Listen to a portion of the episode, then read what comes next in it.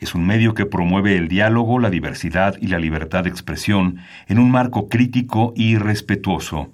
Los comentarios expresados a lo largo de su programación reflejan la opinión de quien los emite, mas no de la radiodifusora. Radio UNAM presenta Perfiles. Un espacio abierto al conocimiento y la crítica de los proyectos universitarios que transforman nuestro país. Conduce Hernando Luján.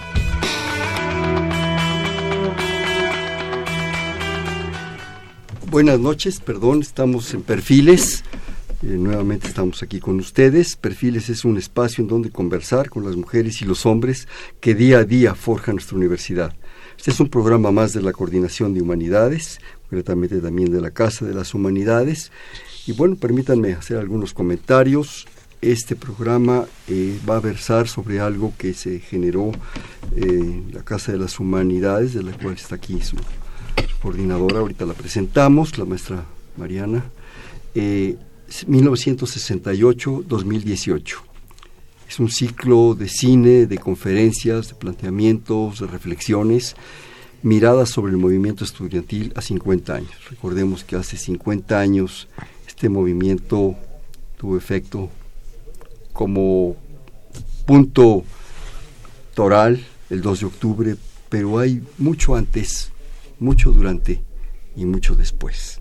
¿sí?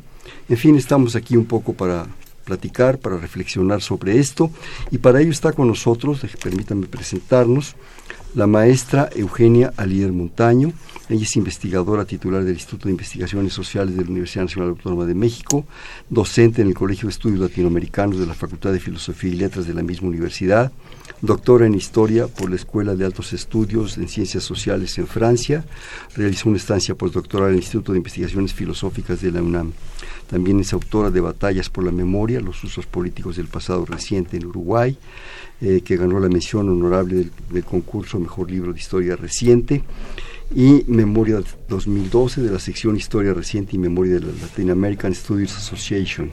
Entre otras distinciones, la maestra Eugenia ha sido nombrada en la Cátedra de Estudios del México Contemporáneo de la Universidad de Montreal en Canadá, actualmente responsable del proyecto Hacia una historia del presente mexicano, régimen político y movimientos sociales. Perdón, es que raspé el micrófono conscientemente. También está con nosotros la maestra Mariana Pichardini. Ella es la directora de la actual de la Casa de las Humanidades de la UNAM. Sí, bienvenida Mariana, que estás Gracias. con nosotros y un poco generadora, promotora de este, de este proyecto. Se encuentra también con nosotros el maestro Oscar Méndez, Menéndez, perdón, él estudió pintura en la Academia de San Carlos y cine en la Universidad de Carolina en Praga, Checoslovaquia. Ha realizado más de 60 documentales, la mayor parte de contenido político y cultural. Es un pionero de cine documental, de documental político y crítico. En 68, él era profesor de la Escuela Nacional Preparatoria número 6 y cuando estalló el movimiento estudiantil, junto con un grupo de profesores de la Facultad de Filosofía y Letras, pidió una cámara de 16 milímetros sin sonido, prestada por servicios escolares, y comenzó a filmar. El primer documental sobre el movimiento fue Únete Pueblo, que muestra el desarrollo del movimiento desde el 26 de julio hasta el 27 de agosto, el cual fue exhibido en facultades y escuelas como cine independiente. Posteriormente ha realizado otros trabajos como 2 de octubre, aquí en México, y eh, durante el 69 convenció a algunos familiares de los, procesos, de los presos políticos de ingresar a una cámara de Super 8 a la prisión de Lecumberri. Bienvenido, buenas noches. Pues tenemos por delante, en los minutos que tenemos para platicar, todo un programa, todo un proceso de, de ese momento tan crítico que todavía seguimos estudiando, que yo creo que vale la pena estudiar, y mucho. Pero yo no puedo, si me permiten, el público y ustedes, por favor, ver eso como un hecho puntual el 68 y concretamente el 12 de octubre. Yo creo que hay antecedentes muy importantes que nos van marcando, que van marcando al mundo todo su proceso. Digo, el mundo estaba cambiando, se estaban cuestionando los dos grandes sistemas, el comunismo por un lado, el capitalismo por el otro. Eh, era una situación Voy a mencionar rápidamente algunas cosas. 1956, Budapest, Hungría. ¿sí? Eh, posteriormente, eh, no voy en secuencia lógica, ¿verdad? Cuestiones como la guerra de Vietnam.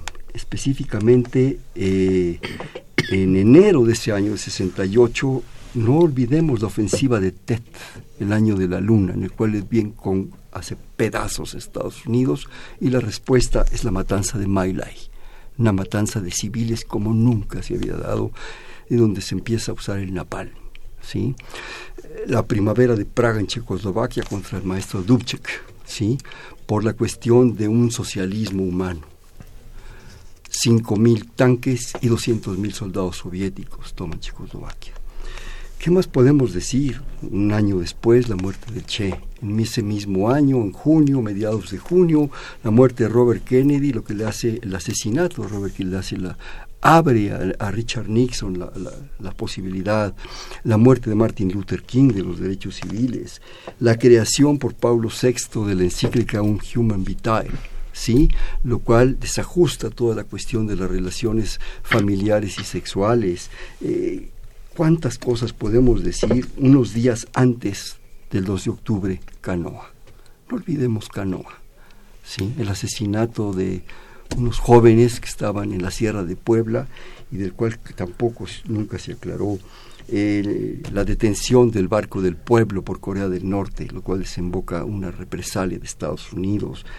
¿Cuántas cosas, cuántas cosas podemos decir, lo cual va desencadenando y va forzando a un año terrible y que uno de los momentos también críticos es el verano rojo de París. El planteamiento de todo el movimiento estudiantil en Francia, en Alemania y todo esto, pero tiene un momento cumbre porque de repente provoca la caída de Charles de Gaulle y el acabarse la Quinta República de Francia. ¿sí? No podemos olvidar eso. Es, es, un año, es un momento impresionante de cambios, de cuestionamientos y algo muy importante que ustedes me confirmaron, enviarme su información que agradezco muchísimo, que es el asunto de la lucha del autoritarismo. Creo que eso es fundamental.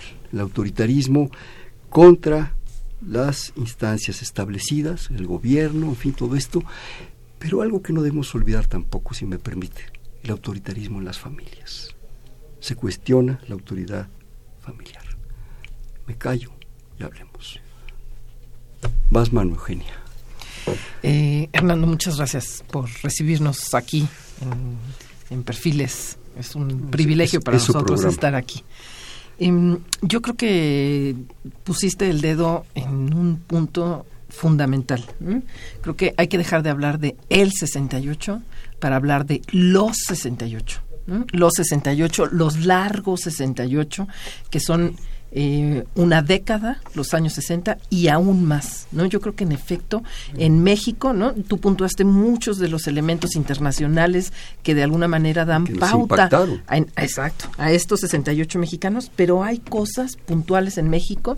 Yo creo que tendría que ser una época que iría de 1958 con el movimiento ferrocarrilero a por lo menos 1973 con la constitución formal de la Liga Comunista 23 de septiembre. Y, el movimiento médico. Por supuesto. Y en, en, esos largos 68 vendrían a haber muchos otros movimientos sociales como eh, movimientos estudiantiles en el año 66, eh, en efecto, el movimiento médico, telegrafista, eh, en fin, electricistas, hay muchos movimientos antes y hay muchos movimientos después, está el 71, no podemos olvidar el 71 y no podemos olvidar también la distinta represión que hay contra todos esos movimientos en el país. Entonces yo creo que es fundamental tomar en cuenta también Madera, cómo se van constituyendo los jóvenes como actores políticos, dejan de ser, eh, pasan a ser un objeto del consumo capitalista y eso los convierte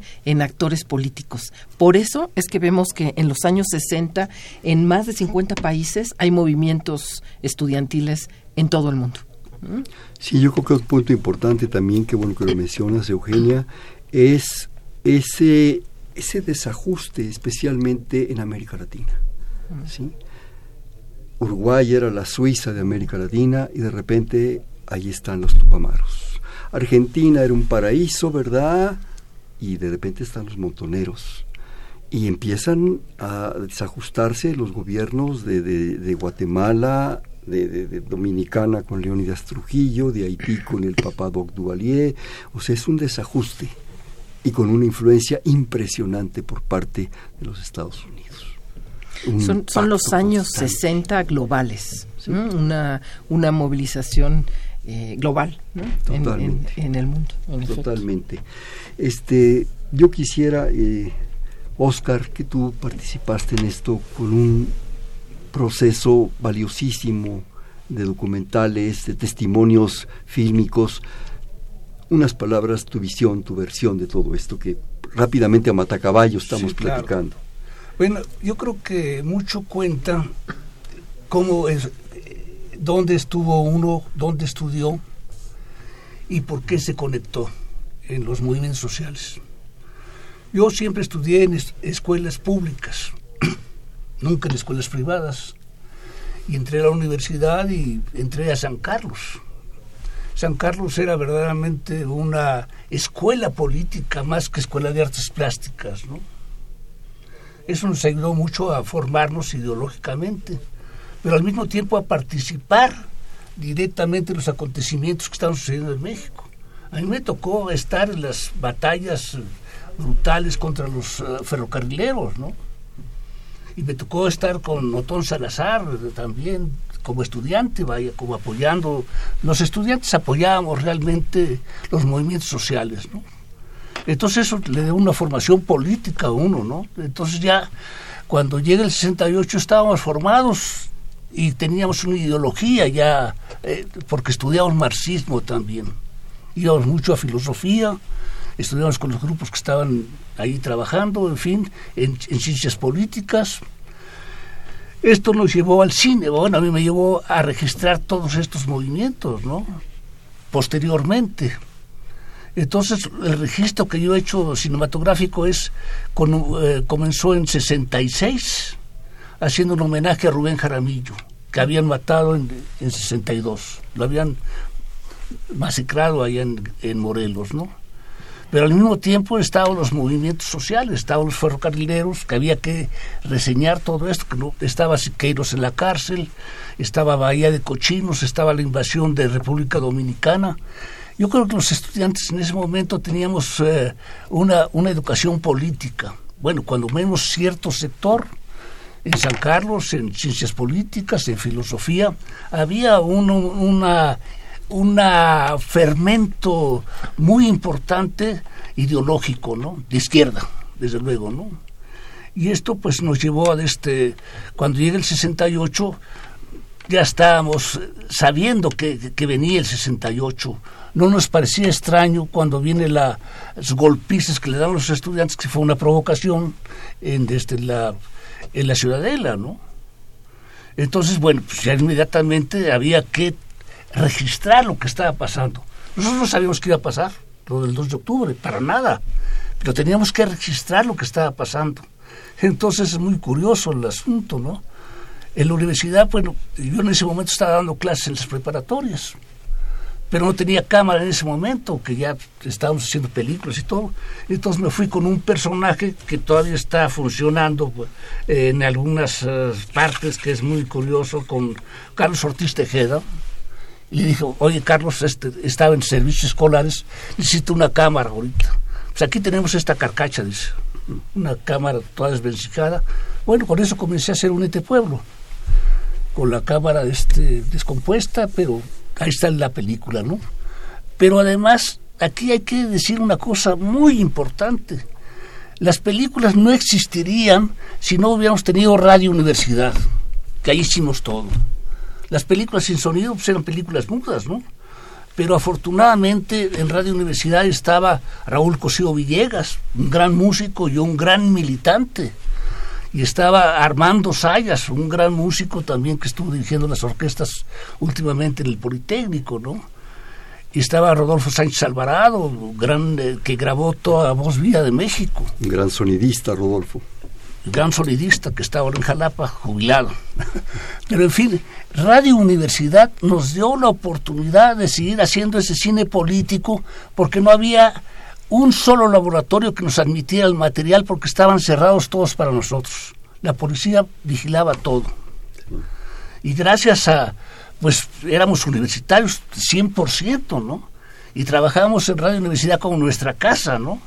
Pero además el bueno, la película que hicimos, eh, que se llama Todos somos hermanos, que vamos a pasar ahora, donde narramos los primeros eh, eventos de políticos de México, la narra Oscar Chávez, que era locutor en Radio Universidad, o asistente también. Él es el locutor de la película. Y después los locutores fueron puros locutores de la Universidad, de las narraciones que hacemos. Y finalmente hemos tenido la paciencia de guardar estos materiales 50 años, guardados los materiales. Hay algunas cosas que pasamos en 68 que apenas hoy vamos a, repetir eh, las funciones que hicimos en 68 con algunas películas que se pasaron en ese entonces y que no se han pasado en 50 años. ¿eh? ¿Por qué? Bueno. Una oportunidad. Porque estamos sí. bastante vigiladitos, ¿no? De algún lado. ¿Qué te parece, Oscar, si, si pasamos con la maestra Mariana? Mariana, por favor. Porque todo esto se concreta, todos estos pensamientos, reflexiones, sentimientos que se nos vienen, se concreta en un esfuerzo, un esfuerzo que ya comentábamos, que es el que le da pauta a este programa. Lo repito, 1968-2018 mirada sobre el movimiento estudiantil a 50 años, que es, pues no sé, Mariana, un encuentro, una reflexión, algo muy importante. Yo quisiera que empezáramos cómo lo concebiste, cómo lo percibiste, cómo se te ocurrió o, con cuántas aportaciones y un poco que nos explicaras todo el, contexto del formato, porque yo creo que va a haber cosas desde este, desde este cine, debate, conferencias, cosas muy bonitas. Por favor, Mariana. Gracias. Pues sí, este, en la casa habíamos tenido ya unas conferencias en el ciclo de temas actuales de la sociedad mexicana que organizamos con el Instituto de Investigaciones Sociales, con la doctora Eugenia Alier, habíamos tenido dos conferencias y de ahí surgió la conversación de hacer algo mucho más amplio eh, ya en este, en este año y también avanzar y tratar de empezar antes de que hubiera pues otros espacios también con muchas actividades en torno al 68. Entonces, pues empezó con un, con un ciclo de conferencias el proyecto. Después Oscar Menéndez se acercó a la casa, que realmente fue pues una coincidencia muy es su casa? fabulosa para proponer sus materiales. Vivo a media cuadra. Ah, bueno.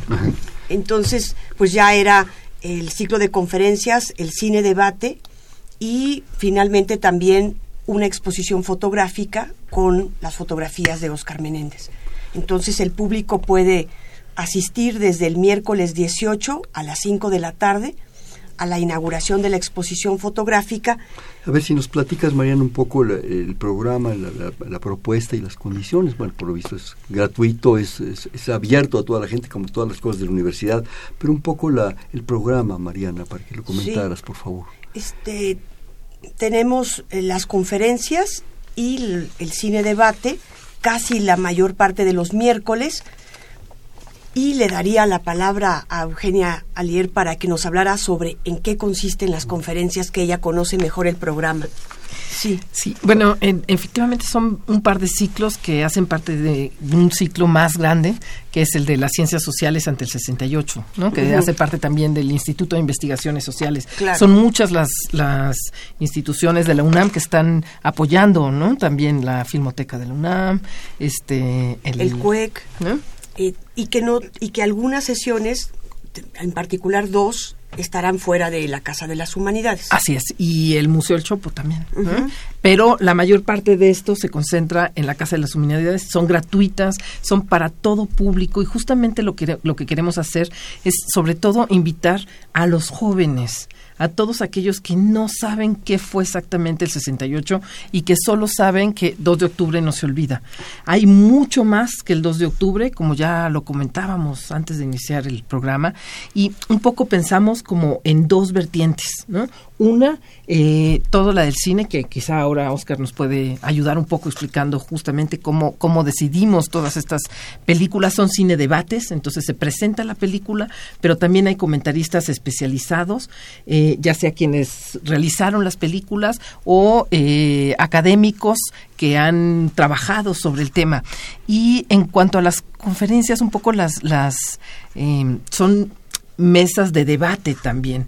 Creo que un punto fundamental y que creo que si diferencia este ciclo de todos los que, bueno, no sé si de todos, pero este año vamos a estar inundados del 68. Algo que diferencia esto es que la idea es reunir, y eso fue el espíritu del año pasado, a gente que vivió, a los actores que vivieron el 68, con especialistas que han estado trabajando el 68 y que quizá no lo vivieron, y que nos dan justamente una visión complementaria sobre el asunto. Y creo que eso pues ha sido muy rico también de trabajar, creo, Oscar y yo, ¿no? porque son dos visiones diferentes y dos visiones que de alguna manera se complementan y que nos permiten ver la riqueza entre la memoria y la historia. Yo quisiera rápidamente, eh, si me permiten, comentar que esto, bueno, ya lo decían Mariana y Eugenia, se inaugura el próximo miércoles, 18 de abril, de 17 a 20 horas, entrada libre. Entrada libre. En la Casa de las Humanidades, Presidente Carranza, número 162. con un evento de una visita guiada a una exposición fotográfica, con una conferencia Historia y Memoria del Exilio 68, transnacionales y, las redes transnacionales de solidaridad, donde participan, bueno, varias gentes. No quisiera ahorita extenderme demasiado en esto. Se puede ver en, en, en, la página. internet, en la página de la Casa de las es la Humanidades. página, Mariana, por favor? Y la página del Instituto de Investigaciones Sociales también. ¿Las pueden repetir?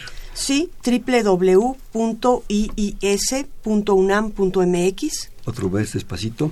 www.iis.unam.mx .unam.mx ¿Y la de la casa? Es www.cas como casa y H-U-M, las primeras tres letras de humanidades, casum Además, así, También si nos, nuestros amigos googlean Casa de las Humanidades, Instituto de Investigaciones Sociales, no tienen que recordar toda la dirección y con eso lo primero que les aparece es la página de cada una de ellas.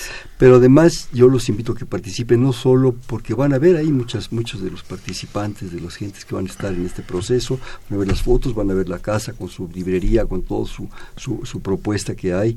Y qué, oportunidad de ver, de ver un, cine que en un momento dado pues no se ha visto.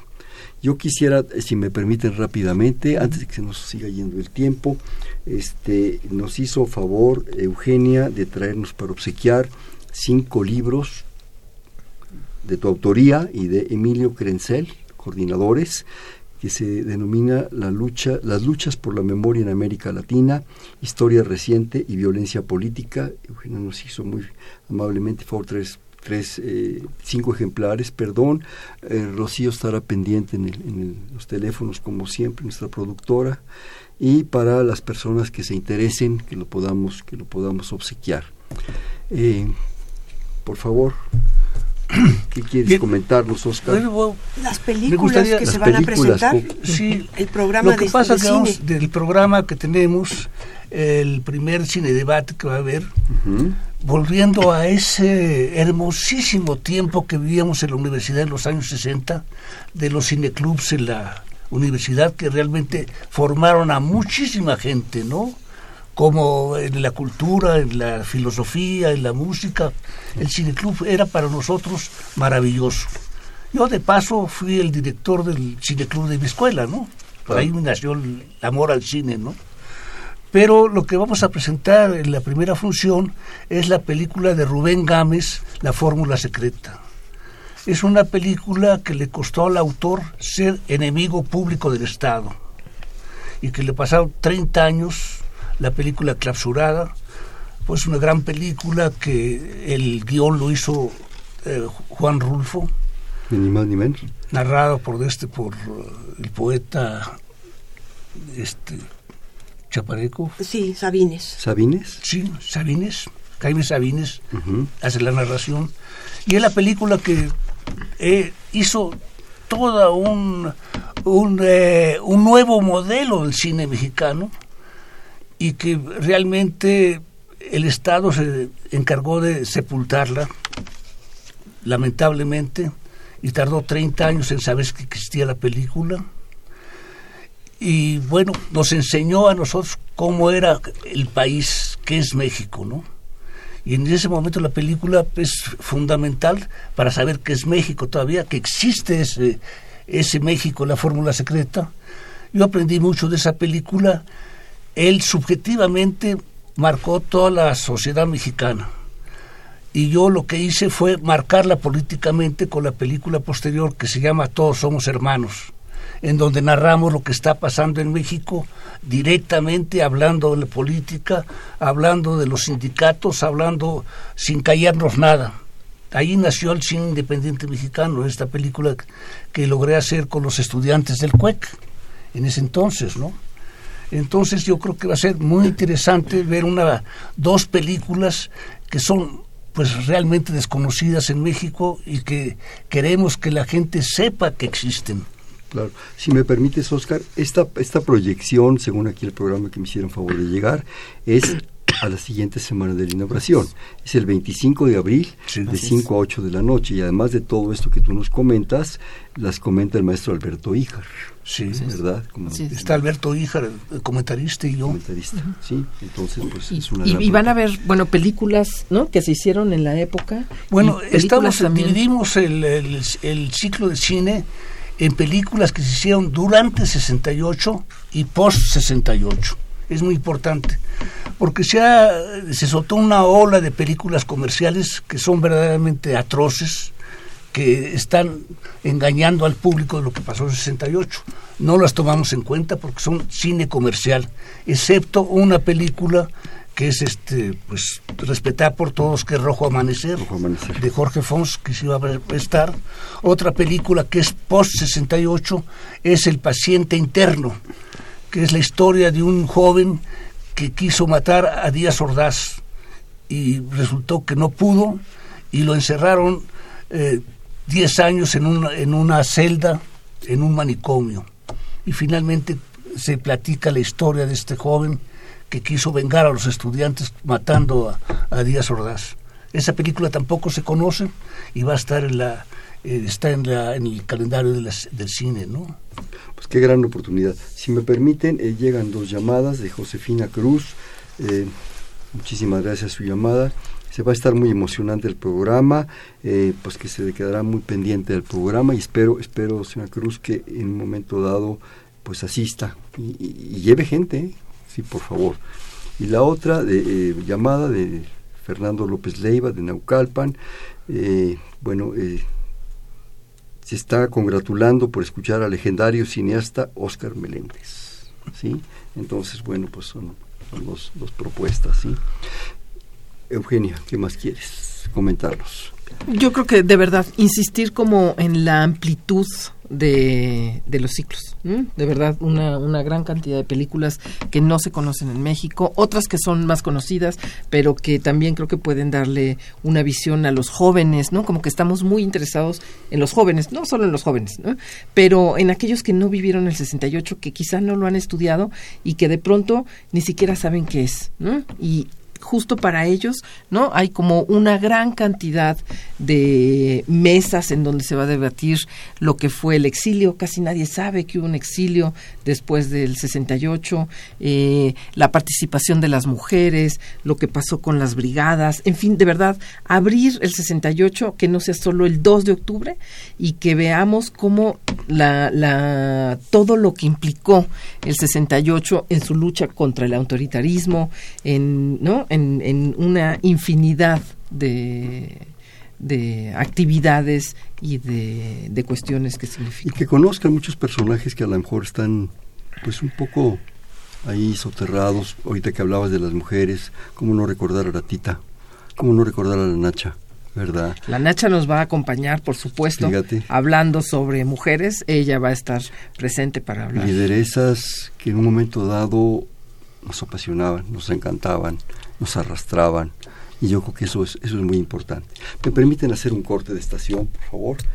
Estamos en Perfiles, un espacio en donde conversar con las mujeres y los hombres que día a día forjan nuestra universidad. Es un programa más de la Coordinación de Humanidades y de la Casa de las Humanidades de la UNAM. Está con nosotros la maestra Eugenia Alier Montaño, el maestro Óscar Menéndez Zavala y la maestra Mariana Pichardini.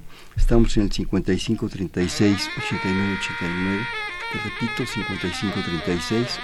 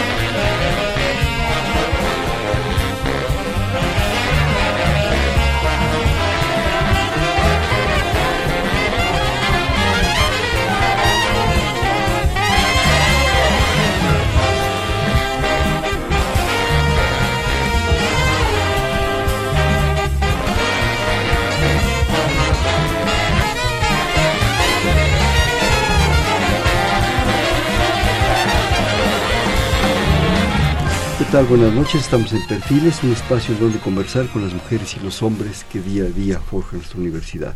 Como les comentábamos, está con nosotros la maestra Eugenia Lier, el maestro Oscar Menéndez y la maestra Mariana Pichardini, en un programa de la Coordinación de Humanidades y de la Casa de las Humanidades. Estamos en el 55 36 89 89.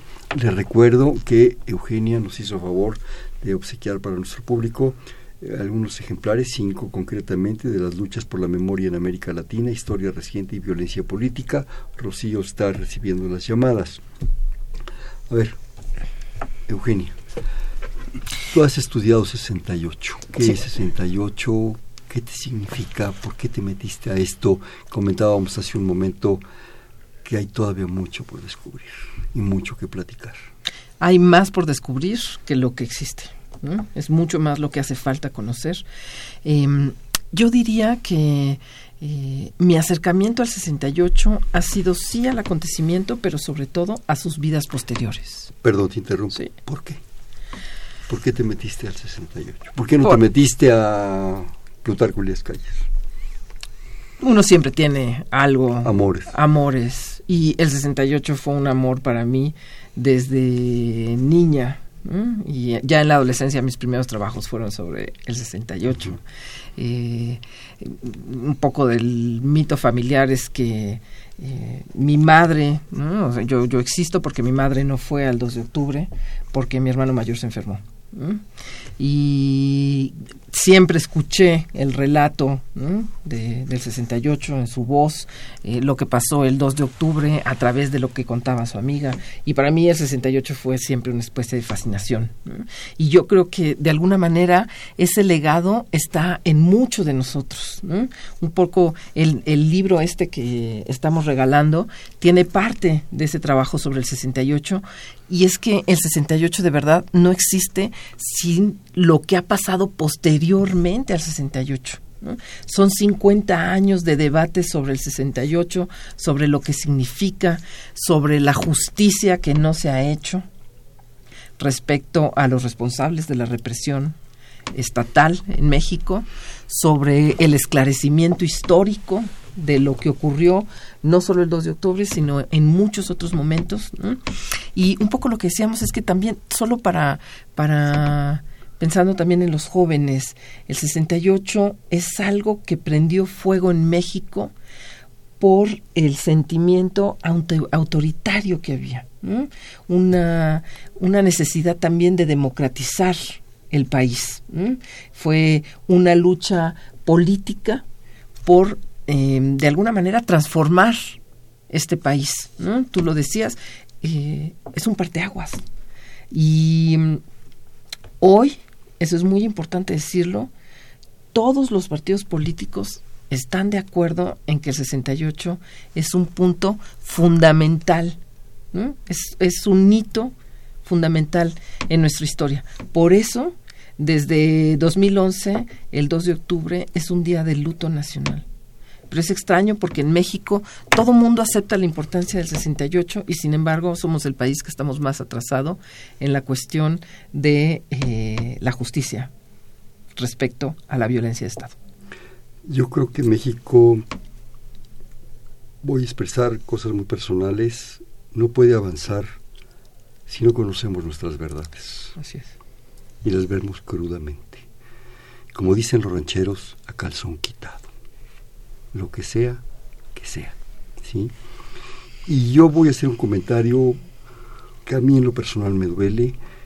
Qué bueno que esto se piense mucho en los jóvenes, que se piense que los jóvenes tienen que entender, conocer los materiales tuyos, eh, los planteamientos y todo el, proyecto de, Eugenia, de, de, Sara, que desgraciadamente no pudo acompañarnos, todo el esfuerzo de Mariana, los jóvenes lo tienen que entender y ver y revisar y documentarse. Y esta es una gran oportunidad, este ciclo, de ver materiales fílmicos inéditos, de comentar con ustedes, con mucha gente, porque yo sí voy a decir algo, y si, es muy duro me perdona, pero lo voy a decir. No puede ser que cada 12 de octubre una serie de muchachos encapuchados, sí, se dediquen a pintar bardas y a quemar la puerta mariana. Nunca, nunca, y tú lo sabes, Oscar, en 68 ni se usó una máscara ni un pasamontañas. Era mirada a mirada, con el compañero, con la compañera o con el granadero. ¿sí? No se escondía nada, ¿sí? y ni se usaban aerosoles. Se usaba inteligencia política, se usaban anhelos, se usaba fuerza para que este México fuera mejor. Esta es una oportunidad para que esos jóvenes se enteren. ¿Qué nos quieres decir, Bueno, el 68 para nosotros fue la primavera, fue la democracia. Vivíamos tres meses en una gran fiesta democrática que se vino a romper con la eh, maldita de este día 2 de octubre. Pero todo lo demás fue una fiesta estábamos felices porque logramos una cosa increíble. Con muy pocos recursos o con recursos que, eh, que producíamos nosotros mismos, le ganamos al gobierno todas las batallas. El gobierno estaba arrinconado y por eso es el 2 de octubre. Pero fue una gran fiesta el 2 de octubre, fueron tres meses que realmente fue la, vivimos la democracia como en un país verdaderamente feliz y bueno, lamentable fue el 2 de octubre, ¿no? Pero el 2 de octubre no nos, eh, no nos rindió tampoco. Seguimos trabajando con los presos políticos en las cárceles, metimos una cámara, filmamos a los presos, dijimos, aquí están los presos que están negando ustedes, aquí están los presos diciendo su verdad, que es lo que vamos a ver en el cine. Y no pudimos terminar las películas aquí, nos fuimos a Francia y nos apoyó eh, esa gran izquierda francesa que todavía existía en los años 70, con Jean-Paul Jean -Paul Sartre a la cabeza, le pedimos su apoyo y llevamos las cartas de José Revueltas, de Lide Gortari, de muchos compañeros, donde pedíamos apoyo a los, eh, a los militantes franceses y nos apoyaron. Hicimos una película estupenda en Francia que no pasó, porque claro, el gobierno mexicano protestó y no pasó en Eurovisión como debe haber pasado. Bueno, de ahí nos fuimos a Chile a trabajar con Allende y seguimos trabajando todavía. Pero el 68 nos marcó, es una generación que estamos marcados para toda la vida por el 68.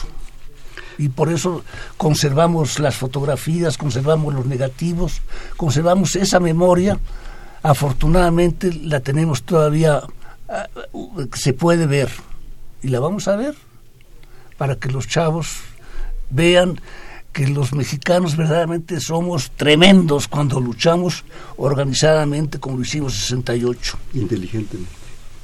¿sí? Yo quisiera también comentar que una frase famosa de el 2 de octubre no se olvida, no se debe olvidar, pero inteligentemente, académicamente profundamente. ¿sí? Yo creo que esta es una oportunidad para los jóvenes, muchos de, los jóvenes que espero que nos estén escuchando o que se enteren de toda esta propuesta que, que se ha generado gracias a ustedes, sepan y se enteren ¿sí? de lo que es y no lo dejen morir. Al contrario, lo superen. Es un reto y lo lanzo aquí en la mesa. Que lo superen, pero que lo superen fuera de violencia, fuera de absurdos, inteligentemente, honradamente, honestamente, bravamente. ¿sí? Si me permiten, habla Rosario Velázquez de la colonia Lindavista. Eh, dice que el tema del 68 es muy interesante. Debo decir que ese año tuvo grandes historias, no solo tragedias, y pues también hubo momentos emotivos que hay que recordar. Yo conozco varios de ellos. Me hizo pensar, eh, la señora Velázquez, le agradecemos su, su, llamada. A lo mejor valdría la pena que se conectara contigo, Eugenio, para, para sus testimonios. Me hizo pensar también en toda la música que se fugió desde luego la música latinoamericana, valdría la pena, Mariana, que tú que, eres tan buena organizadora y tienes tanta sensibilidad, rescatar a ciclos de esa música que iba desde los folcloristas Atahualpa Yupanqui, el Uña Ramos con su quena de Bolivia, eh, rescatar a los nacos, ¿verdad? Con Papá Soy un Granadero, de hecho van a estar participando, pero, pero que, que, nos den más cosas, a Oscar Chávez. Hubo un momento de música, de, de, de canciones que nos llegaban de América Latina, que se exportaban para allá, nos conjugó a mucha gente en medio de todo aquello. Yo creo que así como se hizo este basado mucho en cine y en, debate y en academia, hacer uno de, música mariana, ya te estoy comprometiendo, discúlpame. Nos habla María del Refugio, eh, Servín, eh, estamos contentos, bueno, de que yo regrese, eso, eso ya ni lo mencione, por favor. Manda un abrazo a todos los invitados. Eh, Josefina Cruz, eh, muy, muy interesante el programa, es de Luca, en Estado de México, visitará la exposición en Coyoacán. Presidente Carranza 162, próximo miércoles a las 5 de la tarde. Sí. Así como García Lorca, que duro con las espuelas y que blando con las espigas.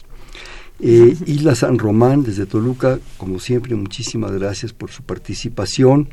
Eh, dice el de 68 aparecieron también la pastilla de la influencia del rock, mm, estábamos diciendo, eh, y los jóvenes pelearon por tener libertad también en la música, no, olvidemos también aquel liberalismo de, los ácidos y el LSD influyó también mucho en estas cosas, pero hay que ponerlos en su justo medio, en su justa medida, aunque la, da tristeza que influyan agentes externos como los Estados Unidos, los movimientos estudiantiles fueron eh, decía, apenados, apoyados por otros grupos obreros sindicales. También yo creo que eso hay que hablar de toda esa gente que estuvo ahí, del pueblo de México, no nomás era un movimiento de estudiantes. Tú lo recuerdas, estaba el pueblo de México y vemos fotos terribles de mujeres con rebozo, chas pedazos. Mariana, ¿quieres comentar algo? Sí, la exposición va a estar abierta de lunes a viernes, de 10 de la mañana a 7 de la noche. Este, tenemos en el programa una mesa donde se va a hablar sobre las manifestaciones artísticas que tuvo el 68 y que por los parte muy importante. Sí que se dieron en, en la gráfica en la música. Ustedes conocen más el tema y, y es, es, una mesa muy interesante que también complementa a las otras que se han diseñado.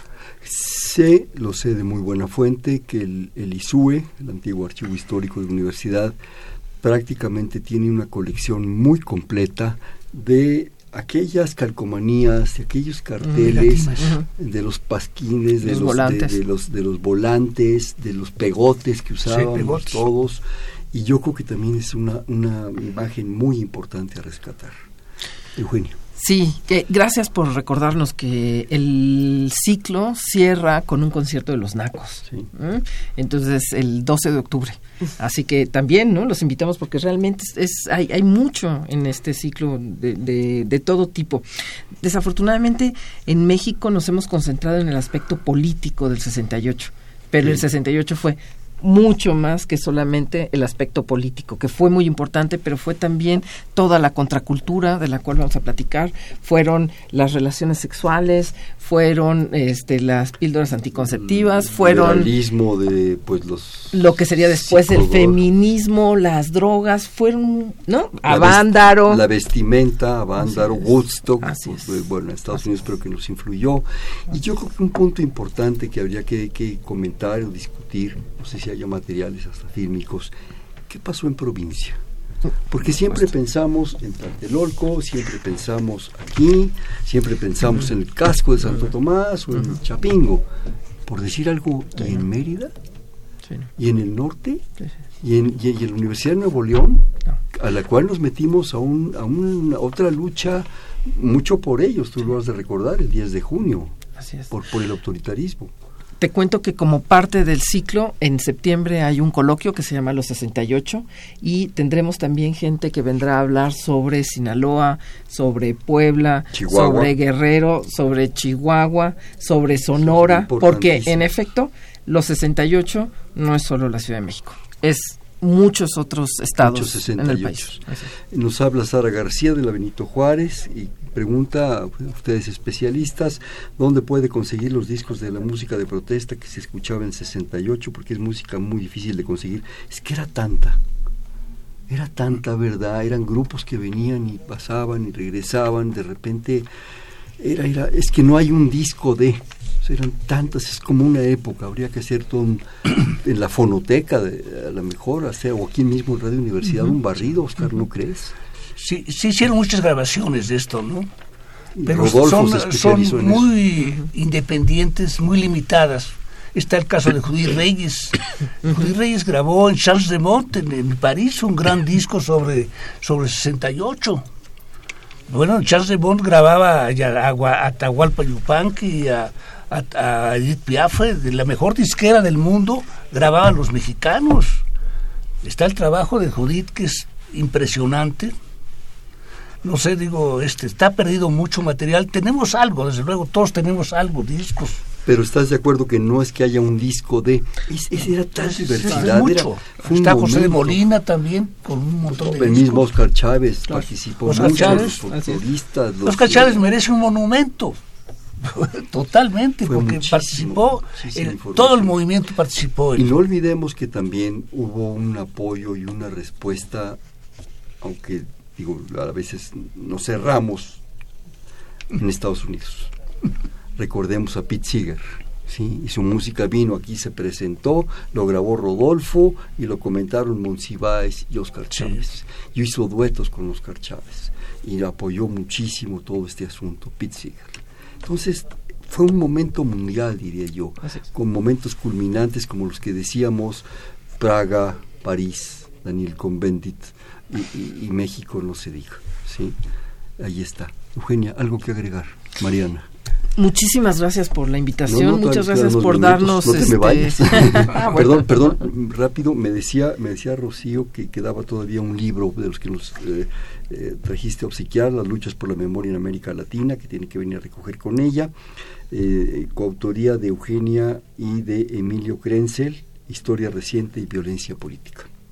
Perdón, te interrumpí, discúlpame. No, no, de verdad, ¿no? Pues la oportunidad para poder hablar de todo esto. Eh, una cosa que decíamos antes de comenzar el, el programa y que creo que es muy importante, ¿no? El 68 cambió cosas. Una de las cosas que cambió son los medios de comunicación.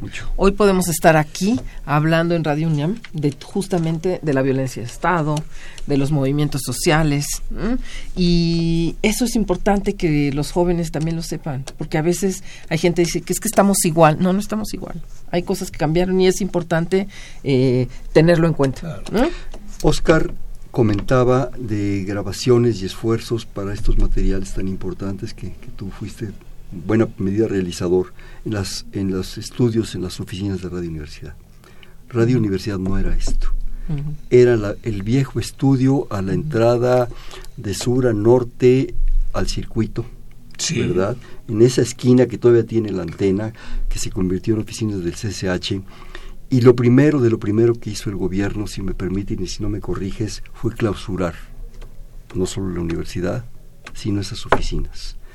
Y eso, ese Radio Universidad Libre, porque cuando se tomó, se transmitía, transmitíamos Radio Universidad Libre, eso le costó a la universidad el canal de televisión. Pero nosotros hicimos correr a los soldados de Radio Universidad. Pero permíteme, pero eso Le, costó a la universidad que ya tenía autorizado su canal de televisión. Te, te, platico esto nada más. Estaba ocupado Radio Universidad, que era nuestro centro de información y nuestro centro de trabajo. Y lo que hicimos, la brigada de nosotros, habló por teléfono cuando la estaba bloqueada, estaba ocupada la universidad y está, el cuartel lo tenían en Radio Universidad los soldados. Entonces habló la brigada diciéndoles que teníamos apuntados una serie de morteros contra el edificio y que salieran inmediatamente porque en 10 minutos íbamos a disparar los morteros desde el, desde el Pedregal, desde el Pedregal, ¿no? Y desde afuera vimos cómo corrían los soldados espantadísimos porque íbamos a bombardear la, la estación. También teníamos nuestras bromas que hacer, ¿no? Claro. Pues sí, también había que tomar todo aquello con humor, porque si no, quién sabe qué. Mariana, nos quedan escasos tres minutos, yo quisiera aprovecharlos, que nos platicaras de esto, del, pues proyecto de la casa. Muchas gracias por la invitación, y gracias a la colaboración de otras entidades de la universidad, como la dirección de la Filmoteca, el CUEC, eh, el Instituto de Investigaciones Sociales, y muchos otros espacios que nos han permitido pues organizar esta actividad. Este, la coordinación de humanidades, por supuesto, y Radio UNAM. Este, invitar al público a que visite la Casa de las Humanidades con este motivo y conozca la oferta académica que tenemos. Prácticamente diario hay actividades de diversa índole. Rapidísimo, me permiten. Habla Ernesto Guerrero desde Xochimilco. Un abrazo, un saludo. Es un gusto escuchar un programa sobre el 68, sobre todo para las personas que lo vivimos y miramos de cerca los acontecimientos. Los felicito. Este, ya tenemos los ganadores, Josefina Cruz Santos, eh, Rosario Velázquez Meléndez, Fernando López Leiva, Virginia Rocha Prado, Hilda de San Román, ya tiene su libro, no más cosa de que se echen una vuelta. ¿sí? Por favor, este, un programa muy grande, desde abril hasta octubre de este año, con muchas actividades, debates entre actores, especialistas, cine, música, una exposición. Es algo realmente muy amplio eh, que em, creemos que tiene propuestas innovadoras ¿no? para que los jóvenes y quienes vivieron también el 68 puedan estar ahí, lo recuerden y recuerden un año espectacular que transformó a este país. Un año que, movió muchas cosas. Oscar. Uh, pues un anuncio internacional que las personas que anden por Europa o por Sudamérica van a ver en una gira en las en el Instituto Cervantes de varios países en Europa y en Sudamérica la serie de películas que hicimos en 68. Así es que si andan por Francia o por España o por Inglaterra, van a ver nuestro cine también. O en, Brasil, que tanta falta hace, ¿no? Claro. Este, me queda escaso un minuto, algún comentario, alguna conclusión. Eugenia, te estoy viendo con cara de que te quedó algo independiente me quedan muchas cosas pendientes. Así que, pero de verdad, agradecerte, agradecerte el espacio y mm, nada, seguir, ¿no? Pensar que pues tiene 50 años. Claro. Eh, siempre hemos hecho en este programa un bote pronto, ¿sí? Tú ya lo has vivido, mi querida Mariana. Es, yo digo una palabra y ustedes me dicen inmediatamente la que venga. La misma palabra para los tres. 68. Mi infancia. Algo que me hubiera gustado vivir. Oscar. Lo recuerdo con amor. México en ese momento. Transformación. Autoritarismo y búsqueda de cambio. Cambiar todo. El país en lo general en ese momento. Un gran estado que no existe ahora. Un laboratorio. El país es poderosísimo hay que trabajar. Gustavo Díaz Ordaz. No supo enfrentar el momento. Un personaje muy autoritario. Pues la libertad, la libertad que hemos buscado siempre. Luis Echeverría. Pues una carga enorme, ¿no? Con la que ha vivido siempre. Un responsable de la violencia de Estado que ha salido impune contar la historia para que no se olvide. La UNAM en 68. Pues la juventud. La UNAM, el Poli, la Ibero, eh, Chapingo. Podemos decir lo mismo ahora, que vivan los estudiantes. Algo que nos está haciendo falta todavía profundizar y mucho. el ingeniero Javier Barrosierra. Pues un ejemplo de valentía, de solidaridad con los jóvenes. Una persona sin la cual el movimiento estudiantil no hubiera sido lo que fue. El Che Guevara presente. 2 de octubre, no se olvide. Este fue Perfiles, un espacio en donde conversar con las mujeres y los hombres que día a día forjan nuestra universidad. Estuvieron con, con nosotros y les agradecemos mucho, Mariana. Gracias. Eugenia, Oscar, muchísimas gracias por su presencia. En la conducción, en la coordinación, la doctora Silvia Torres, en la producción, Mariana, perdón, en la producción, eh, estoy ahorita todavía desencanchado, perdón, este, Rocío, Rocío García, en los controles Humberto Sánchez Castrejón, en la conducción Hernando Luján. Perfil es un espacio donde conversar con las mujeres y los hombres que día a día forjan nuestra universidad. Gracias. Buenas noches.